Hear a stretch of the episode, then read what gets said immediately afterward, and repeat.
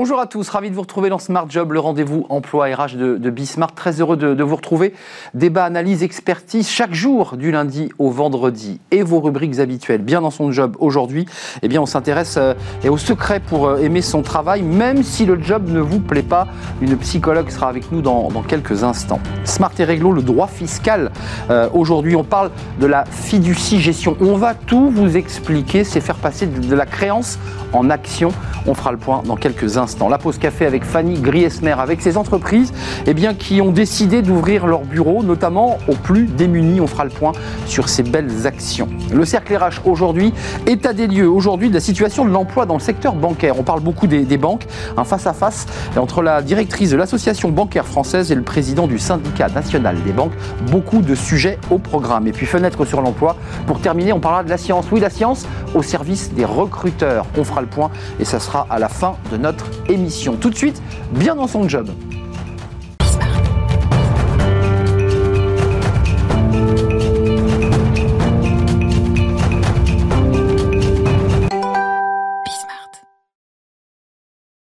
Bien dans son job. Euh, comment faire pour être heureux même si son job ne, bah, vous plaît pas, ce qui arrive à, des salariés, euh, essayer de trouver de la motivation, du dynamisme Eh bien, on va en parler avec Brigitte Joubert. Elle est avec nous en visio, comme on dit, à distance. Bonjour Brigitte.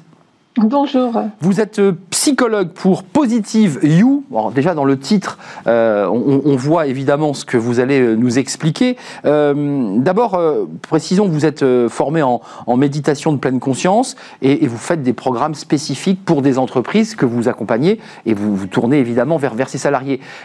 C'est quoi le profil de ces salariés qui ne bah, qui se plaisent pas dans leur job? Qu'est-ce qu'ils vous disent d'abord quand vous faites les premiers diagnostics?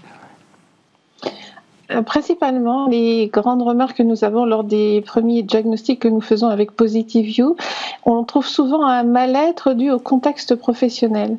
C'est-à-dire, euh, j'ai deux exemples clés auxquels j'ai pensé lorsque vous m'avez contacté. Euh, j'ai l'exemple d'un comptable qui travaillait dans un département. Son rôle était de juste ranger les factures. Or, on a découvert lors d'un audit sur les valeurs de l'entreprise qu'on avait quelqu'un d'extrêmement compétent, voire quelqu'un de talentueux. Et lorsqu'on lui a proposé de changer de place, il nous a supplié de ne pas parler de son talent, tellement il était bien dans son département, dont le manager était quelqu'un de très relationnel. C'est pour cela que c'est important de mettre en avant ce que j'appelle le contexte professionnel. Bien sûr, il y a la charge de travail, les sentiments de ne pas se sentir utile, mais principalement dans mon expérience euh, personnelle, je me rends compte que c'est véritablement le contexte professionnel qui est important pour se sentir bien dans son travail. Alors Brigitte, il y a deux cas de figure, euh, je dirais, dans, les typologies que vous rencontrez. C'est je n'aime pas mon travail, mais je suis heureux. C'est-à-dire j'ai trouvé un espace bah, paradoxalement d'épanouissement. Mais deuxième cas, c'est je n'aime pas mon travail et j'en souffre. C'est pas la même approche. C'est pas du tout euh, la même approche. Alors après, bien sûr, on a des souffrances qui peuvent être dues aux personnalités, euh, au contrôle sur euh, le travail, au sens du travail. On a beaucoup ça en ce moment au niveau du Covid, une recherche du sens dans le travail.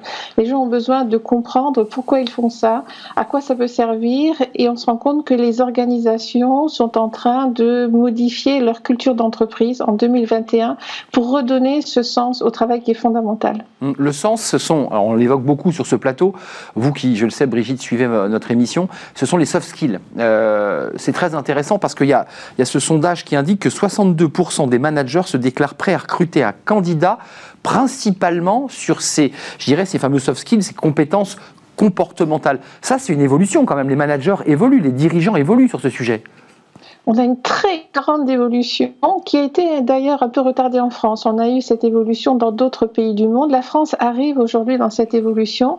Ils se rendent compte qu'en réalité, pour que quelqu'un travaille bien dans une équipe, on a besoin de ce qu'on appelle les high soft skills, c'est-à-dire des capacités de résolution de problèmes, des capacités euh, relationnelles, de gestion des conflits, de communication.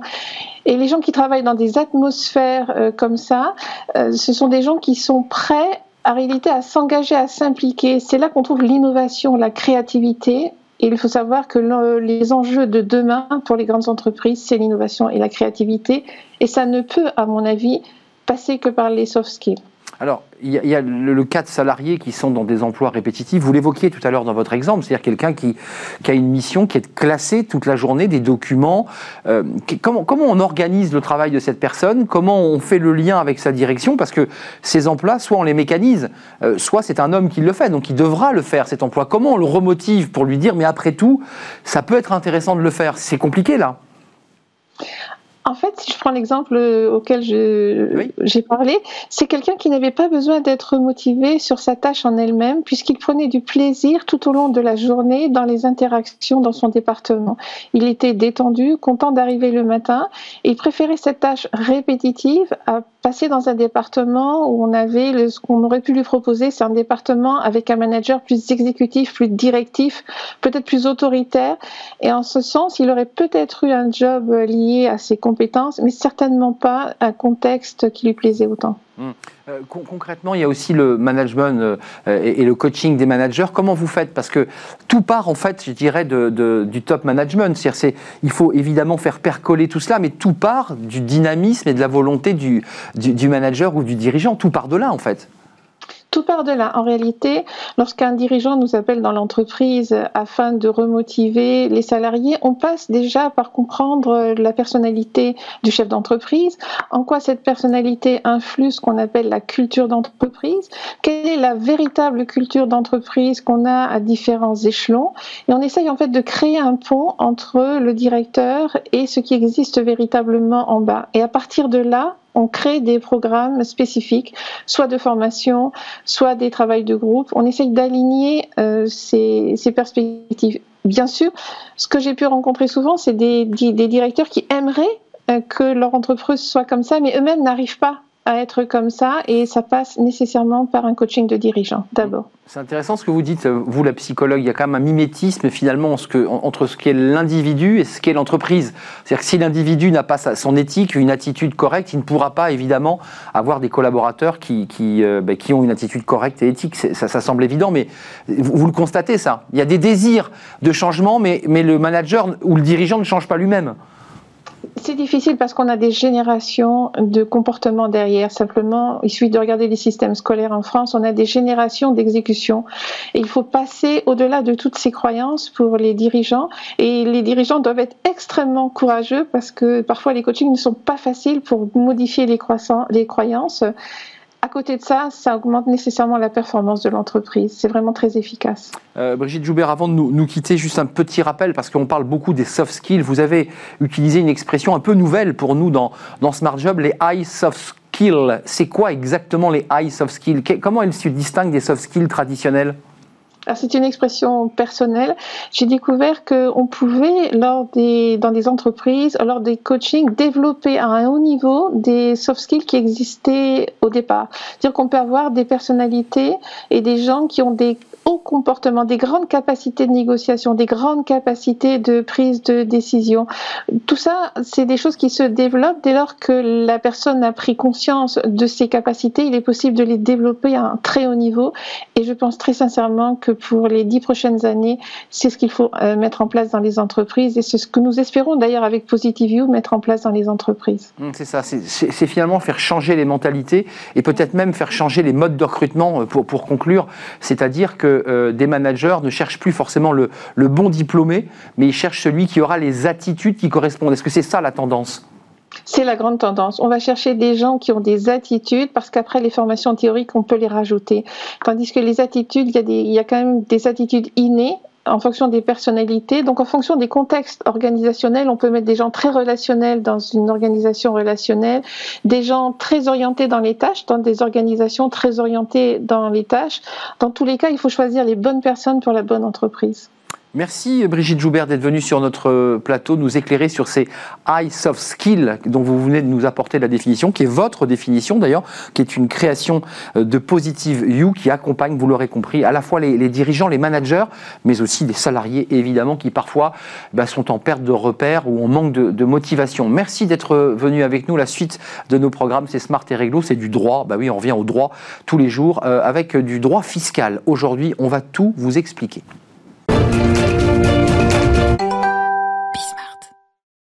Smart et réglo, le droit, rien que le droit, c'est souvent un peu complexe. Alors on fait beaucoup de droit du travail évidemment, puis aujourd'hui on s'est intéressé au, droit boursier. Alors là on rentre dans un, dans un hydre extrêmement technique, j'allais dire même une niche, parce que ce sont des spécialistes hein, qui maîtrisent évidemment ce droit. Cyril Degnaud, merci d'être avec nous. Euh, avocat en droit boursier, vous y tenez beaucoup parce que c'est pas du droit fiscal, vous avez des collègues qui font du, du droit fiscal. Et en préparant l'émission, je vous ai quand même demandé euh, vous allez quand même nous prendre par la main pas à pas, parce que euh, voilà, ce que vous allez nous, raconter, parce que c'est une, histoire en quelque sorte, c'est la fiducie gestion. Alors c'est un mot un peu barbare pour le grand public. Qu'est-ce que c'est? Qu'est-ce que ça apporte à l'entreprise? Racontez-nous. Bonjour et merci Arnaud. C'est un plaisir de, m'avoir invité. Euh, donc voilà, la, fiducie gestion, ça paraît compliqué. La fiducie gestion, c'est le trust à la française, mais la fiducie gestion, c'est un détail. Le, vrai, le vrai intérêt euh, de, de cette question, c'est on a, on a eu des clients qui sont venus nous voir en disant voilà, euh, on a réussi au niveau trésorerie, on a ce qu'il faut. Euh, en revanche, on a toujours le poids de la dette qui pèse sur nous. Une dette qui est contractée par quoi? Par des emprunts, par de l'immobilier, par emprunt bancaire, emprunt obligataire, toutes sortes de dettes. Donc nos clients, sociétés cotées, viennent nous voir en disant voilà, on a cette dette, il va falloir la rembourser ça va grever notre trésorerie. Trésorerie que, avec la crise économique qu'on connaît tous, on, a on aurait. Qu'à fondu. Elle a fondu et on préférait l'utiliser pour faire d'autres choses, pour le développement, pour, se, pour lancer des investissements, des, des projets.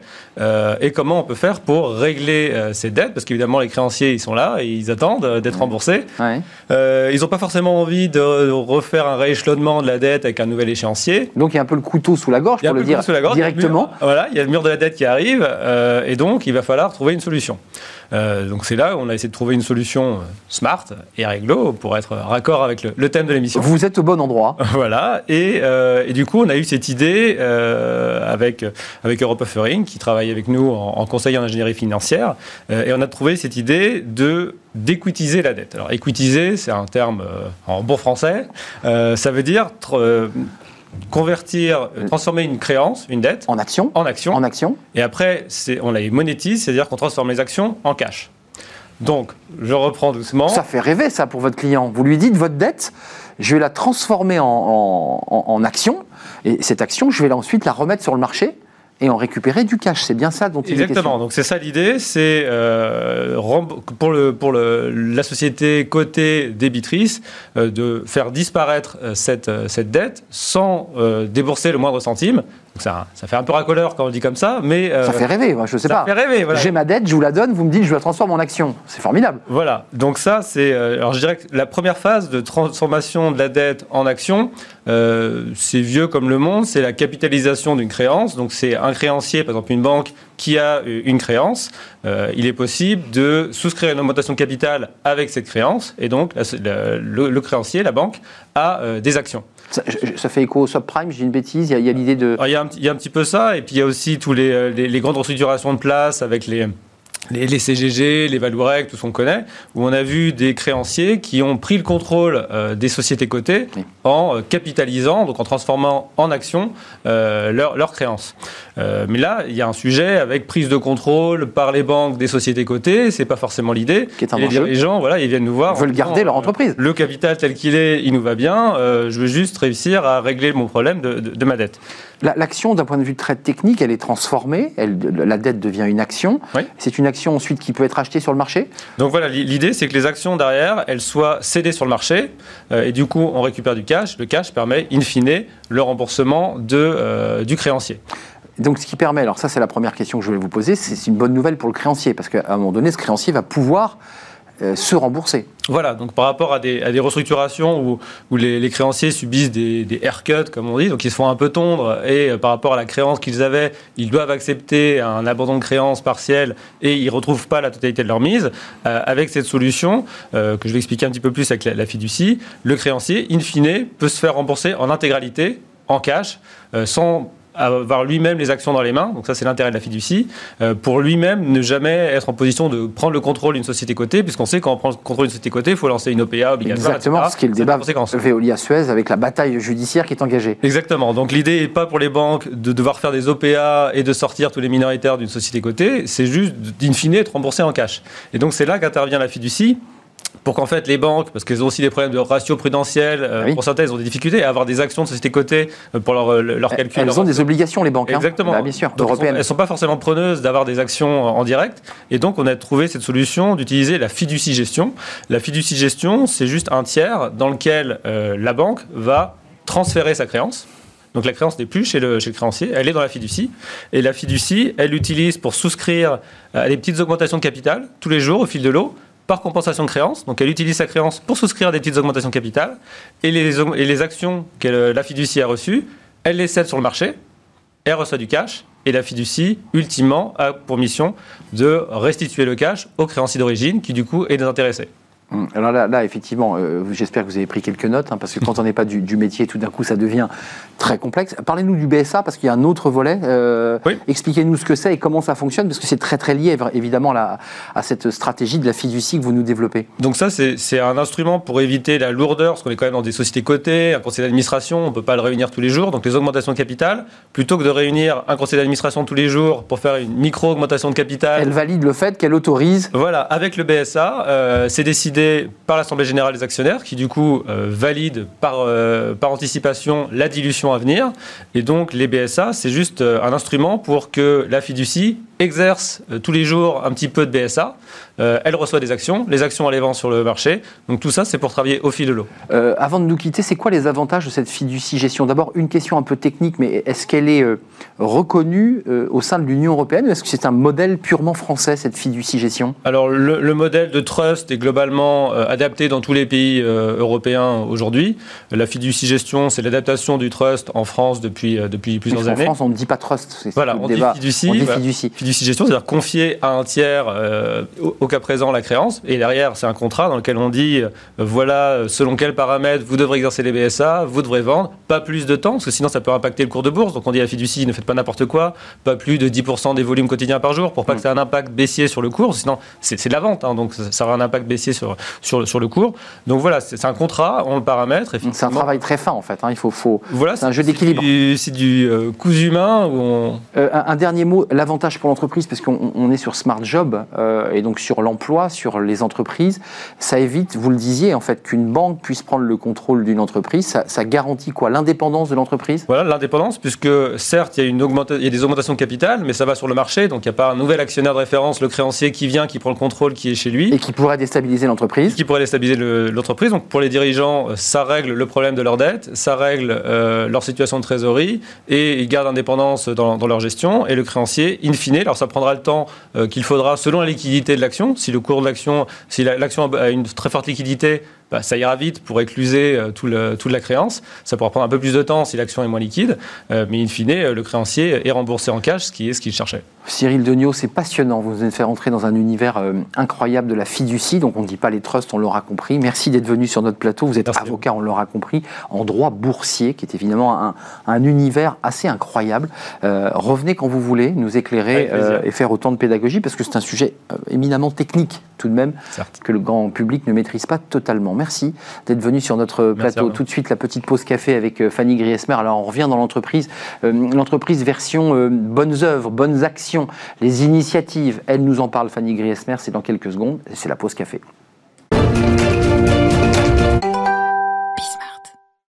Fanny, on fait une petite pause café parce que c'est vrai que la, la fiducie gestion, c'est un sujet euh, euh, technique Oui, très. et qu'on ne voilà qu'on ne manœuvre pas tous les jours comme ça. Euh, en tout cas, on y a appris beaucoup de choses. Là, on revient à l'entreprise, euh, l'entreprise qui fait dans un contexte de crise et pas seulement d'ailleurs de bonnes actions, de belles actions, qui décide d'être autre chose qu'une simple entreprise. Et oui, j'ai décidé de vous présenter de belles initiatives aujourd'hui. La première nous vient de Loire-Atlantique où deux jeunes chefs d'entreprise ont décidé à Nantes d'ouvrir leur bureau le soir et le week-end pour aider des sans-abri à reprendre pied.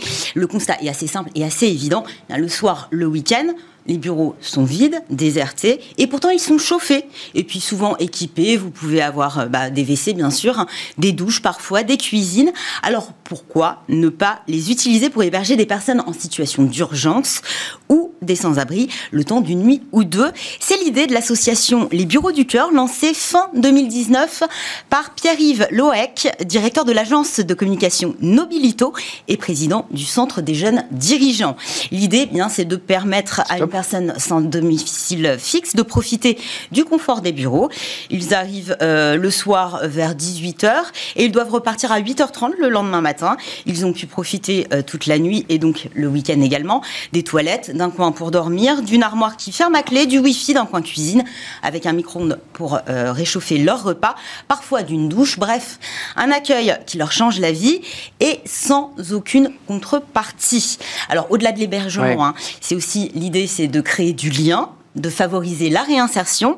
Dans l'une de ces entreprises, on a des salariés qui aident la personne hébergée à refaire son CV, par exemple. Dans d'autres, euh, ce sont des contacts qui sont proposés pour la recherche d'emploi. Un vrai coup de pouce pour ces personnes en difficulté qui sont déjà engagées sur la voie de la réinsertion. L'idée, donc, c'est que la personne ne soit pas seulement hébergée, mais qu'elle soit également épaulée. Ça se passe comment concrètement, euh, Fanny? Alors, si vous êtes une entreprise prête à héberger euh, voilà, un sans-abri, vous prenez contact avec les bureaux des cœurs via un formulaire en ligne. Ensuite, l'association vous accompagne, vous conseille et valide les conditions de l'accueil à travers une visite. Il y a ensuite une visite de pré-accueil organisé avec la personne en difficulté qui aura déjà été identifiée. Si cette visite est concluante, eh bien vous pouvez démarrer l'accueil. L'association vous accompagne et vérifie avec vous que l'intégration se déroule au mieux. Il y a un protocole assez strict. Les personnes hébergées sont triées sur le volet en amont, proposées par des associations locales bien implantées qui ont pour mission eh bien, de les suivre, ces personnes. Euh, des gens qui sont donc, euh, comme je le disais, déjà sur la voie de la réinsertion. Euh, la personne va, va hum, signer une convention tripartite avec l'association en question, mais également euh, les bureaux du cœur. Côté assurance, euh, l'entreprise est propriétaire des murs, euh, c'est assez simple. En fait, il y a un débat là. Vous avez un, cadre assurantiel à mettre en place. C'est comme une assurance pour bailleur. Hein. Ça équivaut à peu près à 150 euros par an. Et si l'entreprise loue les locaux, le bailleur doit établir un, un avenant au contrat de location. Alors actuellement, euh, mmh. l'initiative est locale. Local. On est euh, du côté de la Loire-Atlantique. On a une petite quinzaine d'entreprises nantaises qui euh, a mis à disposition ces locaux pour l'instant. L'association aimerait se développer un peu partout en France, mais il faut déjà s'implanter dans d'autres grandes villes et notamment bah, trouver les associations référentes hein, pour relayer l'action et puis accompagner les entreprises accueillante. en imaginant même que certains puissent trouver un boulot, un job, euh, grâce à l'entreprise dans laquelle ils ont dormi le soir. C'est qui, qui serait, l'idée. c'est un effet levier, évidemment. Euh, on, y dort et peut-être un jour on y travaille et on, reprend pied. Peut-être. Euh, autre élan de solidarité, Fanny, qui est important, c'est ces restaurateurs. Bah, tout est fermé, mais ils ont quand même certains décidé ben, de tendre la main. C'est vrai, c'est vrai que ces restaurateurs, bah, dont la crise a mis un sérieux coup de frein, voire un coup d'arrêt à leur activité, eh bien certains décident de rouvrir leur cuisine pour mettre leur talent au profit de ceux qui en ont besoin.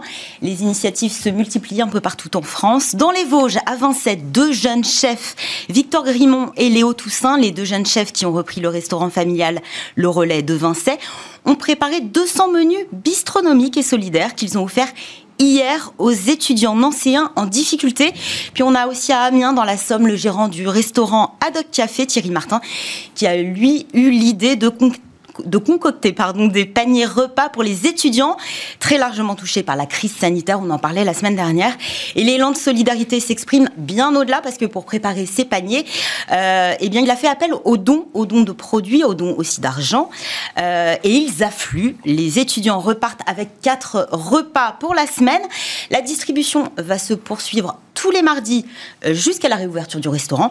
Et puis euh, d'autres repas solidaires sont également préparés les jeudis, cette fois à destination des associations dans les différents quartiers d'Amiens.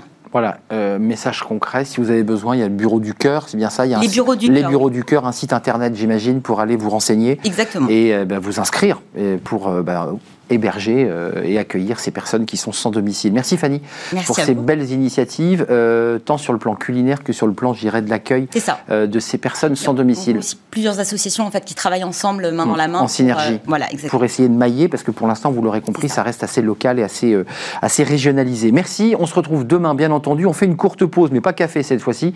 Courte pause. On se retrouve juste après. On parle des banques. Bah oui, c'est 360 000 salariés. Secteur bancaire qui est impacté, touché par cette crise Covid. Ils ont été eux aussi en première ligne. que se passe-t-il dans ce secteur? On fera le point avec deux experts de ce dossier. C'est dans quelques instants et c'est le cercle RH.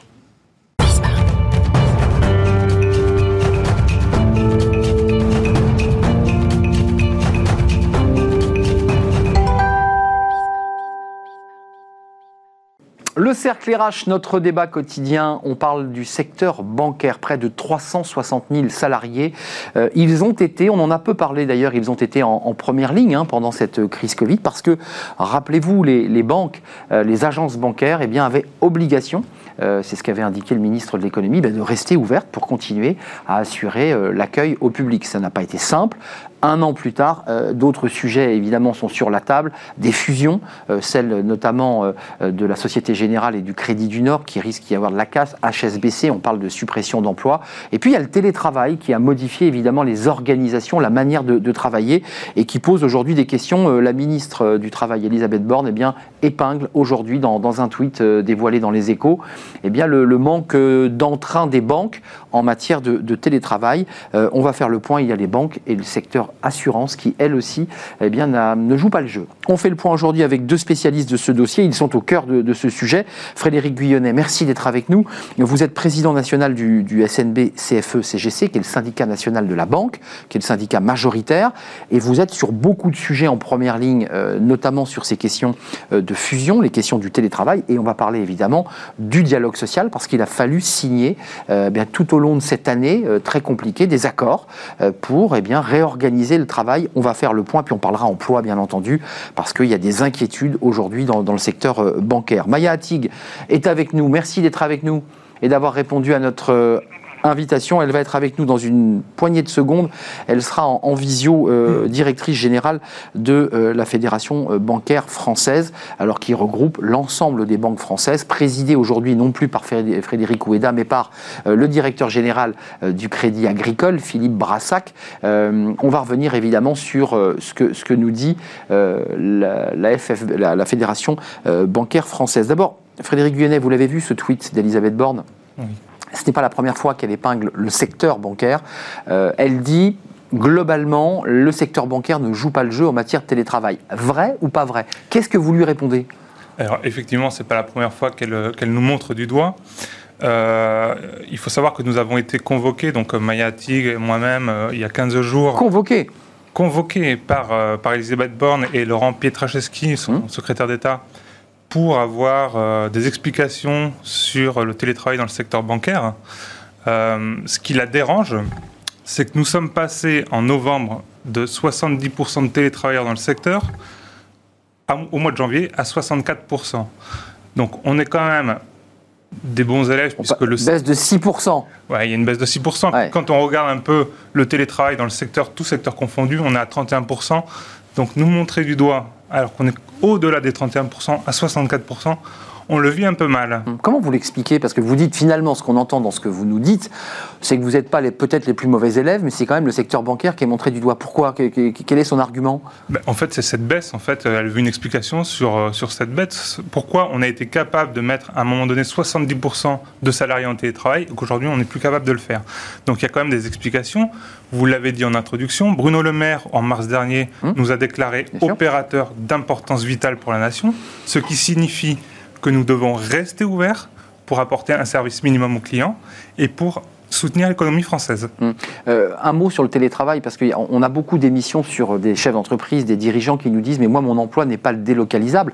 Est-ce que du côté du, hum. syndicat national de la banque, il y a une inquiétude euh, réelle sur l'idée qu'on puisse délocaliser des emplois, puisqu'on on touche au cœur euh, du, du secteur bancaire, on nous dit qu'il y a du gras, je mets beaucoup de guillemets, mais qu'il euh, les banques mmh. pourraient se délester d'un certain nombre de collaborateurs. Est-ce qu'elles ont dans la tête l'idée de délocaliser des emplois? Ben, C'est sûr qu'avec le télétravail, c'est une inquiétude qu'on partage. Euh, enfin, au SNB, on travaille sur ce sujet-là, puisque euh, si les salariés sont capables de faire certaines tâches à domicile, à Paris, ils peuvent très bien le faire les mêmes tâches à Porto ou en Inde, notamment sur tout ce qui est développement informatique. À Porto, c'est pas anodin, parce qu'il y a déjà. Porto, c'est pas anodin. c'est pas anodin. Je, ne cite pas cette ville au hasard.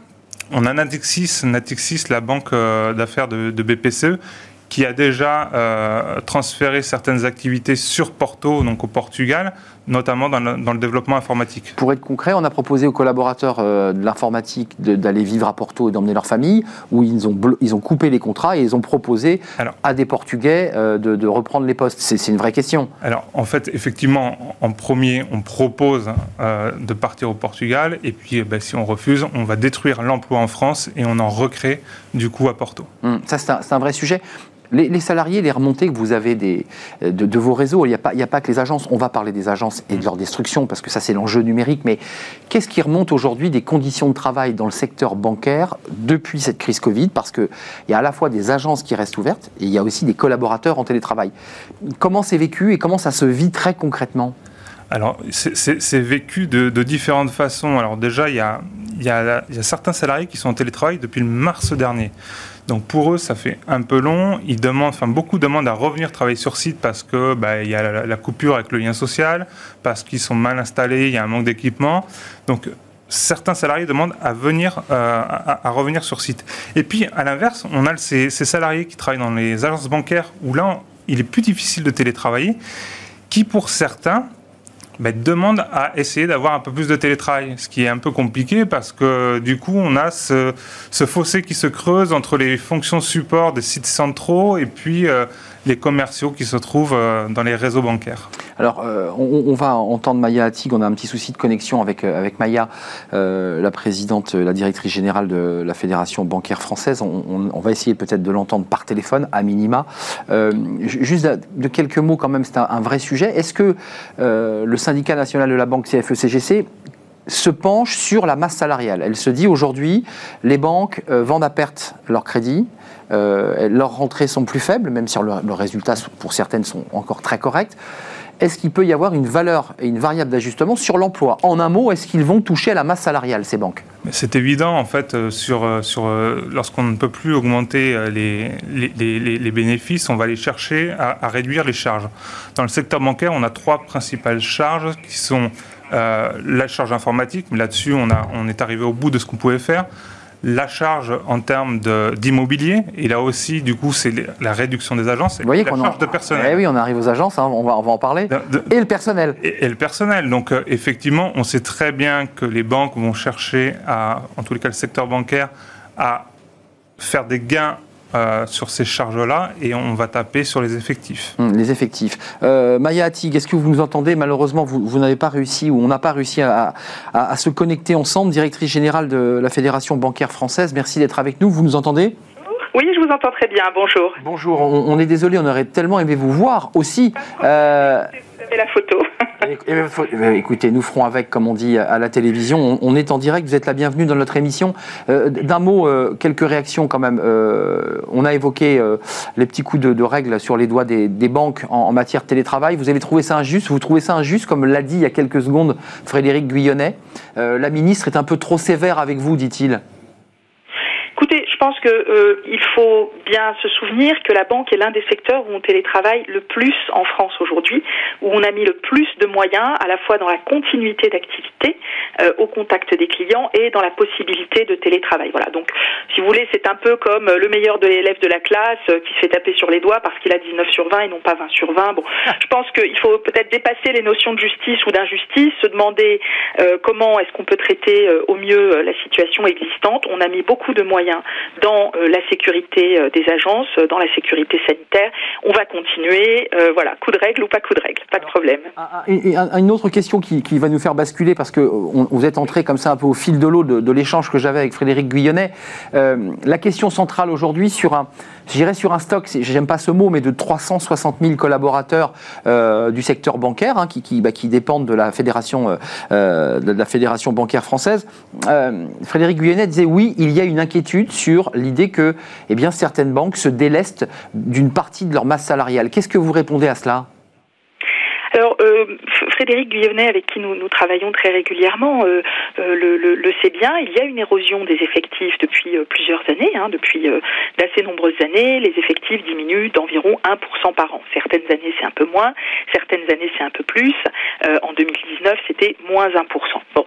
Donc, en réalité, ce qui change, c'est surtout les adaptations de l'emploi. je voudrais dire que avec cette baisse des effectifs, on a quand même un secteur bancaire dynamique en termes d'embauche. 44 4000 embauches. et donc ça reste un secteur qui reste, qui est attractif en termes de, de recrutement. Et donc cette érosion des emplois, je pense qu'il faut surtout regarder les évolutions de l'emploi, les évolutions des compétences qui existent à l'intérieur de chacune des banques. Oui, des compétences et des métiers, parce qu'on va le voir avec l'arrivée du numérique. Ce qu'on demandait il y a 20 ans à quelqu'un qui entrait dans la banque, c'est pas ce qu'on lui demande aujourd'hui. Juste d'un mot, pour donner la parole à Frédéric Guyanet, mais vous êtes d'accord, il, il faut affiner. Les recrutements sont plus les mêmes. Vous recherchez plus les mêmes profils. Maya. Oui, pardon, excusez-moi, je pensais que vous interrogiez Frédéric. Non, non. Alors, euh, ce qui a changé, alors à vrai dire, on cherche toujours le même type de personnes, c'est-à-dire euh, des personnes euh, qui sont dynamiques et qui souhaitent se former tout au long de la vie, évoluer tout au long de leur vie, qui aiment le contact des clients, qui aiment la rigueur, quel que soit leur métier, que ce soit celui du conseil aux clients, celui de l'informatique, celui de la conformité, qui recrute énormément depuis plusieurs années. et donc, je dirais, ce socle de base de connaissances n'a pas changé. Ce qui a changé, effectivement, c'est d'une certaine manière la qualification à l'entrée.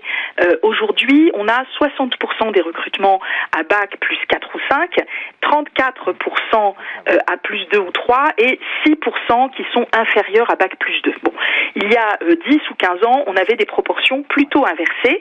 Donc les gens entraient à bac plus 3 à peu près et puis progressaient, ils continuent à entrer et ils continuent à progresser aussi, mais ils arrivent plus souvent avec de hautes qualifications. Alors chapitre 2, parce qu'il euh, y, a quelques sujets importants qu'il faut évoquer sur l'emploi, ce sont ces fusions, ce sont ces concentrations. Alors elles ont déjà commencé bien avant la crise Covid, mais c'est vrai qu'il y a eu cette, ce rachat euh, de la Société Générale qui a racheté le Crédit du Nord. D'abord, euh, l'état d'esprit des salariés, parce que quand on dit un rachat, on avait la DRH de la Société Générale qui nous disait mais que rien n'était arrêté, peut-être que la marque allait disparaître, et derrière c'est 600 agences qui vont disparaître. Alors, c'est pas rien quand même. Hein. C'est pas un rachat puisque euh, le, groupe Crédit du Nord faisait déjà partie du groupe Société Générale. Oui, soyons précis, vous avez raison. non, voilà, soyons précis. Donc, par contre, il y avait deux réseaux distincts entre le réseau Crédit du Nord et le réseau Société Générale. Les rouges et les bleus. Et les bleus. Et la Société Générale a donc décidé de fusionner ces deux réseaux d'agences. Euh, Sébastien Proto, le numéro 2 de la Société Générale, a annoncé il y aurait 600 fermetures d'agences. On aura également des doublons sur les sites centraux, hein, puisque le, Crédit Nord est organisé par banque régionale, la Banque Courtois, la Banque mm. Les Derniers, la Banque Tarnot, Tarnot etc. Mm. Donc, et chacune de ces banques a des, un, siège en province. Donc il va falloir voir comment on travaille sur les doublons qu'il va y avoir sur ces activités-là. 600 agences, si je multiplie un peu mécaniquement par 5 collaborateurs par agence, on est déjà à 3000 salariés qui sont en danger. Mmh. Est-ce que ça peut aller plus haut? Alors oui, ça peut aller plus haut, mais sur, sur, sur, euh, sur le groupe Société Générale, il y a à peu près 1500 départs naturels par an. Donc, euh, l'un dans l'autre, euh, on peut tabler sur plusieurs milliers de, postes qui vont, qui vont disparaître. Maintenant, c'est pas parce qu'un départ à la retraite va se faire à, Toulouse que le besoin qu'on a euh, est à Lille. Donc, voilà, la Société Générale continuera à embaucher. Maya Attic, juste quelques mots sur cette fusion. Alors, il faut être précis, c'est vrai que c'était déjà des, deux, entités qui travaillaient ensemble, mais c'est une fusion des réseaux. la perte sèche, parce qu'on évoquait les embauches, il y a des embauches dans le secteur bancaire, mais là, on est quand même sur un cas de figure où, lorsqu'on fusionne, on le sait, il y a destruction d'emplois. Vous l'évaluez à combien? Plus de 4000 postes? Alors écoutez, le, je préfère que ce soit la Société Générale qu'on en reste aux chiffres annoncés par la Société Générale. Hein. Euh, l'exemple qu'a donné Frédéric Oudéa encore euh, récemment euh, sur une autre chaîne, c'est tout simplement que quand vous avez deux agences très proches, donc effectivement, seule l'une des deux va rester, ça ne veut pas forcément dire que tous les salariés de l'une vont partir. Certains vont continuer à suivre des clients que n'avait pas l'autre banque. Hein. donc, je pense qu'il faut raisonner davantage en clients à suivre et en réalité, le nombre de clients ne diminue pas forcément, le nombre de clients, il s'ajoute. Euh, et puis, euh, d'autres euh, salariés vont aller à d'autres endroits, pourront effectuer des mobilités, etc. Donc, je pense que vraiment, il faut prendre en compte le fait que on peut distinguer le lieu de l'agence et puis le travail qu'il y a à faire. Le travail d'un conseiller aujourd'hui, que ce soit dans l'agence ou ailleurs, c'est un travail de contact, un travail de suivi de ses clients, un travail de suivi des projets, de propositions également. Donc, euh, je pense qu'il euh, ne faut vraiment pas considérer que ce soit de la pure arithmétique.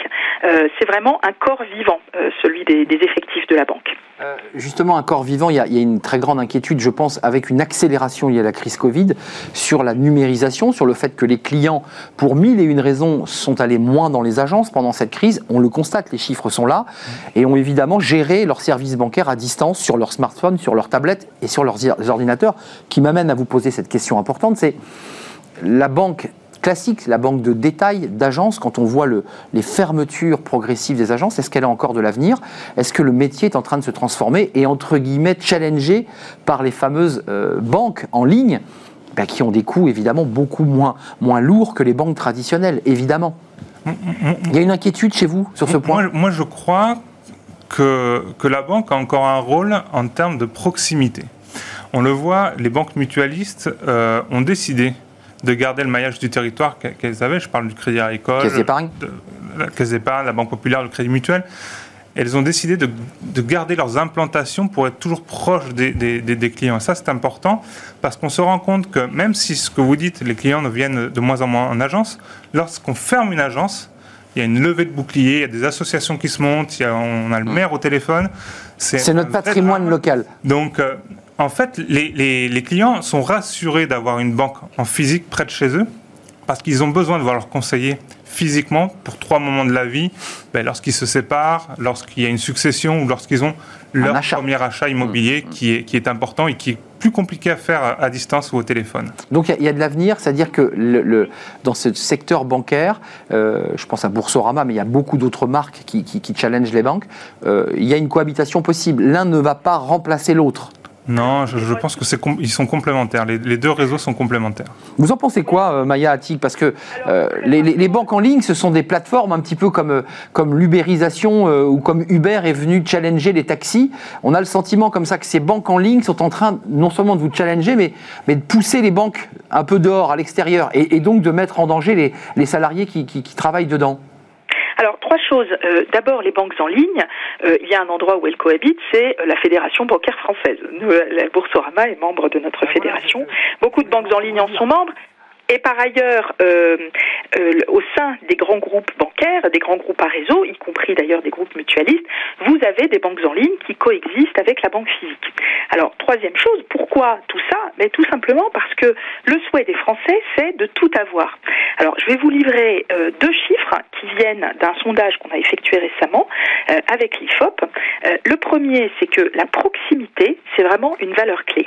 Et 83% des Français estiment que la banque idéale doit laisser la possibilité à chacun de recourir à des services à distance ou en agence en fonction de ses besoins. Donc le choix de l'agence, les Français le veulent dans leur très grande majorité et bien entendu, plus ils vieillissent, plus ils dépassent le fameux cap de la trentaine, ils ont besoin de projets lourds, euh, d'immobilier, d'épargne, etc. et plus ils ressentent ce besoin. Euh, ça, c'est le premier chiffre que je voulais vous donner. Le deuxième chiffre, c'est que 74% euh, des Français ont trouvé que la présence des conseillers, le fait de pouvoir joindre un conseiller était un facteur rassurant pendant la crise sanitaire. Donc je dirais que, encore une fois, le sujet de la digitalisation, c'est quelque chose qui est complètement intégré par les banques depuis très longtemps, dans lequel elles investissent, elles mettent beaucoup de moyens, euh, et ça ne les empêche pas pour autant de développer les compétences des collaborateurs, d'offrir des formations justement pour s'adapter. Euh, je rappelle que dans la banque, on a en moyenne 26 heures de formation par an, et même 35 heures dans les métiers au contact des clients pour bien s'adapter à tous ces outils. il faut le préciser, des collaborateurs dans les réseaux bancaires qui sont formés régulièrement. C'est un secteur qui forme beaucoup. Plus de 4% de la masse salariale est consacrée à la formation. À la formation et à la numérisation et à la transformation numérique parce qu'elle n'a pas, elle n'est pas aboutie totalement dans certains secteurs bancaires ou dans certaines banques. Elle n'est pas arrivée à son terme. Pour certaines, c'est réglé. Mm. Elles ont transformé numériquement. On a accès évidemment euh, sur les smartphones euh, à, tous les outils. Pour certaines, c'est pas encore le cas. Avant de nous quitter, Frédéric Guyonnet, le fameux dialogue social dont, euh, bah, finalement, dont vous êtes aussi l'un des piliers, puisque c'est vous qui êtes en, négociation, qui, qui avez ces échanges. Ça s'est bien passé le dialogue social, puisqu'on en parle beaucoup. On, a dit que le dialogue social avait été finalement apaisé et que les choses s'étaient bien passées. Dans le secteur bancaire Secteur bancaire, parce que vous êtes dans, dans, ces négociations. Oui, tout à fait. Enfin, on n'a pas, eu de, on pas eu de sujet sur le secteur bancaire. On s'est réinventé. Hein. On a fait des, des, négociations à distance. On a signé des accords à distance. C'était une première. Négocier à distance, ça a été, euh, ça a été euh, nouveau. Hein. En visio, hein, on ouvrait la visio. En, visio, on a travaillé sur, euh, bah, sur, sur des accords avec les ajustements nécessaires.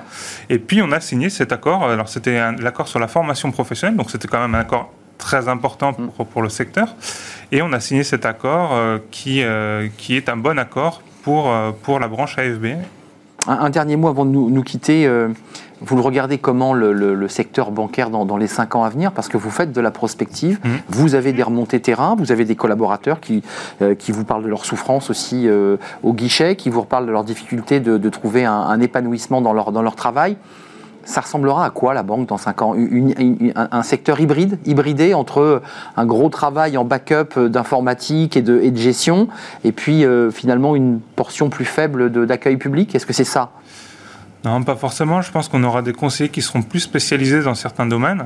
Euh, et, d'où le, fait qu'il y ait euh, ce montant en compétences en termes de formation et puis, euh, une capacité à gérer bah, des clients en masse sur certaines dans certains domaines. Maya Tig, euh, précisons quand même que les banques aujourd'hui, je le disais avant que vous nous rejoigniez, euh, se plaignent parce qu'aujourd'hui l'argent est pas cher, même si les taux commencent à remonter, nous dit-on, mais elles ont, euh, ben, elles ont prêté parfois à perte, elles ont prêté souvent sans gagner d'argent. C'est compliqué la situation, même si les banques ont eu, je le redis, des résultats assez, assez corrects malgré tout. Je pense que les banques françaises sont solides. Euh, elles sont solides. Euh, elles ont des fonds propres importants. Effectivement, la tension sur les résultats euh, existe, mais leur mode de fonctionnement leur permet de bien gérer les risques, de distribuer le crédit. et effectivement, avec des taux bas, c'est plus compliqué, mais la solidité, ça reste le mot-clé à moyen terme. Et s'agissant de la vision de la banque à 5 ans, je pense que, comme aujourd'hui, il y a trois valeurs clés. Hein. c'est cette solidité qui est un facteur de confiance majeur, et puis c'est l'utilité et la proximité. Et vraiment, je crois que les Français souhaitent cette proximité, quelle que soit sa forme. Et la proximité, c'est la capacité à parler à des dizaines de millions de clients, des millions d'entreprises, et à leur proposer des solutions qui sont adaptées. Ça, je pense que on l'a beaucoup montré dans la crise. Ça donne une grande fierté aux banquiers. Ça donne envie de faire encore plus pour se réinventer. Merci Maya Attig, directrice générale de la FBF, la Fédération bancaire française. Rappelons, et on n'a pas eu le temps d'en parler, qu'il y a aussi des alternants hein, qui sont embauchés dans, les banques, qui permettent à Frédéric Guyonnet de pouvoir aussi euh, bah, émerger, faire leur carrière pour certains euh, au sein des, métiers de la banque. 44 000 embauches 2019, on ne sait pas en 2021 euh, ce qu'il en sera, mais en tout cas, il y a des alternants. Merci à Frédéric Guyonnet d'avoir été présent. Puis je vous invite, hein, Maya Attig, à venir nous rejoindre sur le plateau. Vous allez voir, c'est formidable, Smart Job, Bismart. On vous invite, hein, vous êtes d'accord? Quand vous voulez. Je reviens quand vous voulez. merci ça, bien pour votre invitation. C'était très bien. On a envie de vous voir. Merci, merci. En proximité ou à bah, voilà, ça va bien. C'est votre message en plus. Et puis merci à Frédéric Guyonnet, président national euh, du euh, SNB, syndicat national de la banque CFE-CGC, qui est le syndicat, faut-il le rappeler, qui est leader dans le secteur bancaire. C'était un plaisir d'être avec vous, Frédéric. Euh, on termine par fenêtre sur l'emploi. Ça, ça concerne évidemment les DRH que vous croisez très souvent dans les banques. le recrutement, comment faire? Est-ce que c'est l'intuition? Est-ce que c'est la science? La neuroscience? On en parle tout de suite avec notre invité dans Fenêtre sur l'emploi. Avec le groupe Belvedia, préservons les ressources de demain.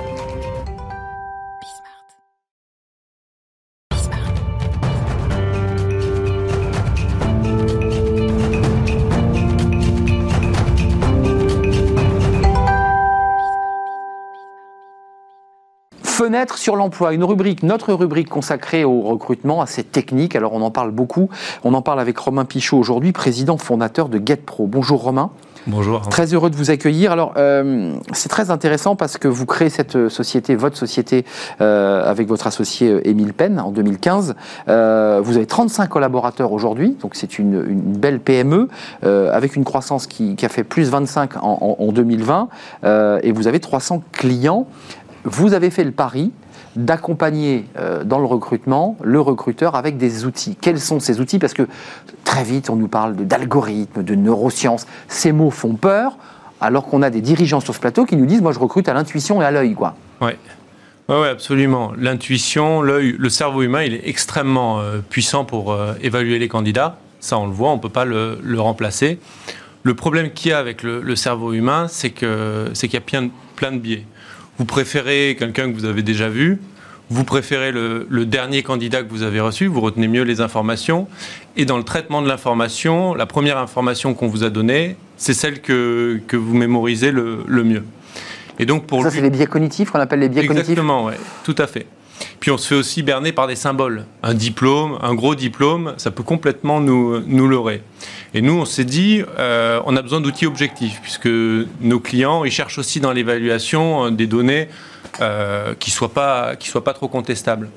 Et donc, on, on, déploie des outils psychométriques qui vont nous apporter euh, des éléments sur lesquels on peut parler et dans lesquels il n'y a pas de conflit d'intérêt. Parce que vous savez que le recruteur, il est souvent aussi euh, commissionné. Donc, l'évaluation, ça doit être quelque chose qui est indépendant. Mmh, c'est très intéressant ce que vous dites. Il est dans, ouais. des deux côtés. Exactement. Euh, il, lui, il veut placer son, son, son, bah, son, son recruté parce qu'évidemment, ensuite, il touchera. Euh, la psychométrie, c'est quoi? Quels sont les outils que vous proposez? Est-ce que c'est c'est un, un, outil informatique? C'est un support sur lequel va s'appuyer le recruteur? Parce qu'il reste quand même du présentiel et du physique. On ouais. échange comme ouais, là. Absolument, mais à côté, j'ai un outil qui va me permettre de poser la bonne question, de ne pas avoir de biais cognitifs. Comment ça marche? Ouais. Euh, alors, en psychologie, il y a une branche qui est plus dure en termes de science, c'est euh, la psychométrie parce qu'elle utilise la statistique. Alors en termes de science, on a des choses qui sont, euh, qui sont très robustes. Euh, les outils psychométriques, sont il y en a de différentes catégories pour évaluer la personnalité, l'intelligence, l'intelligence émotionnelle. Il y a toute une palette voilà, de solutions. Avec des questions C'est du questionnaire C'est sous forme de questions Des questionnaires ou des tests. C'est ça les, les, les, les, deux grandes catégories. Qu'on doit accepter. Il faut que le, le, dise j'accepte. On est d'accord. Hein, il, il, faut qu'il soit d'accord. D'accord, ok. C'est important de le Et dire. Et on n'a pas le droit de discriminer uniquement sur la base de ces tests. Ça, c'est très important. On ne peut pas recaler quelqu'un parce qu'un test de logique, il n'a pas eu le, le résultat escompté. Qu'est-ce qu'on lui pose comme question? C'est quoi les questions qu'on peut poser, les questions types que l'on peut poser sur lesquelles va s'appuyer le DRH ouais. Quand, euh, quand on recrute des commerciaux, pour prendre un exemple, on va chercher à voir, typiquement en termes de personnalité, quelque chose qui est assez euh, recherché, c'est l'extraversion. Il faut aimer aller vers les autres. Ensuite, il y a un sous-trait de l'extraversion qui s'appelle euh, l'assertivité. C'est dire les choses, on, vous en avez parlé pas mal ici de, de, ce sujet, c'est dire les choses sans être gêné. Et, et, ce trait-là, il est assez corrélé à la performance chez les, chez les commerciaux. Donc nous, on va aller euh, chercher ces... C'est-à-dire dire cache les choses à, à quelqu'un mais à, à, auquel on est en train de vendre un produit. Exactement. Sans, sans se déstabiliser, sans se sentir coupable parce qu'on lui dit euh, ce qu'on pense. Donc c'est la confiance en soi d'exprimer de, les choses sans être, euh, sans être gêné. Et ça, c'est quelque chose ouais, qui marche assez bien chez les sales. En tout cas, il y a toute une littérature scientifique qui montre que c'est des choses, euh, voilà. Et ça, il est corré corrélé à la, à, à la, la performance, performance, et on se dit que quand on a ce sous-item et qu'on comprend que la personne est capable de le faire, il aura de la performance. Exactement. Et donc ça, nous, on va le rechercher avec des modèles psychométriques, donc on fait passer des évaluations.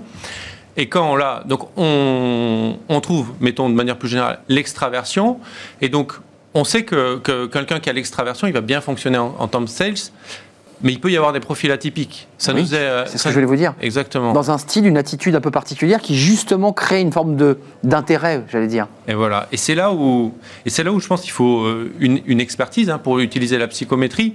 C'est ah que oui. euh, en fait la difficulté avec ça, c'est que quand, si on achète une solution psychométrique, euh, ça va pas nous aider à, à, grand chose. Et je pense que c'est pour ça qu'il y a eu une inversion qui s'est développée un peu envers bah oui. ce, ce, type de prix brut, ça sert pas à grand chose. Il faut le, il faut le travailler en fait. Exactement. Il faut le, et vous, vous amenez l'expertise. Voilà. Donc nous, euh, ce qu'on a décidé de faire, et souvent les chercheurs qui conçoivent ces tests, ils recommandent que ce soit des psychologues de formation bah oui, qui les fassent passer. Sûr, bien sûr. Donc on a créé un département psychométrie où on a des, des psychologues et des experts en sciences cognitives qui savent qui manier. font passer ces tests. D'accord, d'accord. Et qui ont euh, ce gage d'indépendance par rapport aux tests. C'est-à-dire qu'ils n'ont pas de conflit d'intérêt. C'est pas, pas le recruteur. Ouais, Absolument. On est d'accord. Et, et, même ça joue dans la psychologie du, du recruté qui va passer à la moulinette. Il se dit j'ai un peu comme un médecin, donc ça me rassure en quelque sorte, non? Exactement. Et quand on cherche euh, le bon candidat pour une entreprise, on cherche aussi euh, l'entreprise dans laquelle le candidat va être euh, épanoui, dans laquelle il va pouvoir se développer en termes de carrière. Ça va dans son sens. C'est juste, c'est dit autrement. C'est euh, bonheur au travail, career success, les items qu'on va, qu'on va rechercher. Au final, ça dure combien de temps votre processus? Parce qu'on on voit bien comment ça marche. Un entretien, parfois on en a un, deux, trois, quatre, cinq. Ouais. C'est long le processus de recrutement. Mm. Comment marche votre processus de recrutement? Nous, on est assez intensif hein, du, du, point de vue des, des, processus de recrutement. Donc il y a les entretiens classiques Mm. qu'on fait de manière assez structurée structuré. Et ensuite, on, on, va faire passer des évaluations euh, d'une durée en moyenne, je dirais, de 40 minutes à 1 heure plus les débriefings, parce qu'ensuite on veut euh, expliquer au, au candidat ce qu'on a trouvé et lui faire des conseils pour son le conseiller sur son évaluation. Donc il a une petite fiche qui permet de voir, euh, voilà, on, lui Ah oui, sort fait, ouais. son portrait robot, il se découvre. là. Exactement, Mais c'est une claque pour lui, excusez-moi, parfois c'est une claque de se dire, mais ah bon, moi je suis comme ça? Et ben, normalement, ça doit pas être une claque. Pourquoi? Parce que c'est autodéclaratif pour une bonne partie des tests sur la personnalité. Donc, ce qu'on lui restitue, de manière structurée, c'est ce qu'il nous a dit. Mais c'est vrai que des fois, il y a des gens qui disent, je suis pas comme ça. Alors qu'au final, euh, c'est ce qu'il y a en eux, quoi. C'est ce qui- c'est ce qu'ils ont Mais découvert. ça, ils ne l'avaient pas découvert. C'est-à-dire que la, la- la- la psychométrie a révélé en eux des choses qu'ils ne savaient pas de- d'eux-mêmes. Voilà, il y a des gens qui sont plus ou moins conscients d'eux-mêmes. Il y a des gens qui disent, bah oui, c'est exactement moi. Et puis il y a des gens qui disent, ah ben je, moi, je me reconnais pas du tout dans, dans, dans ce Une fois qu'il a ce document, vous avez ce, ce candidat, vous, vous l'accompagnez Comment ça marche pour, pour conclure? Alors ensuite, euh, une fois qu'il a tous ces documents, eh bien, soit il peut avancer avec le client euh, pour lequel on l'a on l'a identifié, soit sinon, eh bien ensuite on va pouvoir réutiliser ce matériel pour essayer de lui trouver un job qui correspond mieux à sa personnalité, à ses aptitudes. vous le, vous le reventilez parce que vous lui dites celui-ci, il n'est pas trop pour vous, ce poste, mais par contre, vu les, les tests que vous avez, on va plutôt par là. Euh, avant de nous quitter, comment elles réagissent, ces entreprises, à ce mot psychométrie? Parce que vous êtes face à des gens qui sont dans la patte humaine, dans la chair humaine, dans l'humain, Mhm. beaucoup. Euh, ils restent à distance ou ça les intéresse? Là, je pense que c'est assez euh, clivant. faut savoir, dans les années 90, il y avait encore euh, un tiers des cabinets de recrutement de dirigeants à Paris qui utilisaient la graphologie. C'est vrai, il y avait la graphologie. Et Ah tout ouais, à fait ouais, juste. Écrivez-moi une lettre, on verra qui vous êtes. Exactement. Et donc, il y a des personnes qui sont dans une tradition un peu ésotérique ou ju- juste l'intuition, de dire euh, c'est l'intuition le recrutement. Il n'y a que ça.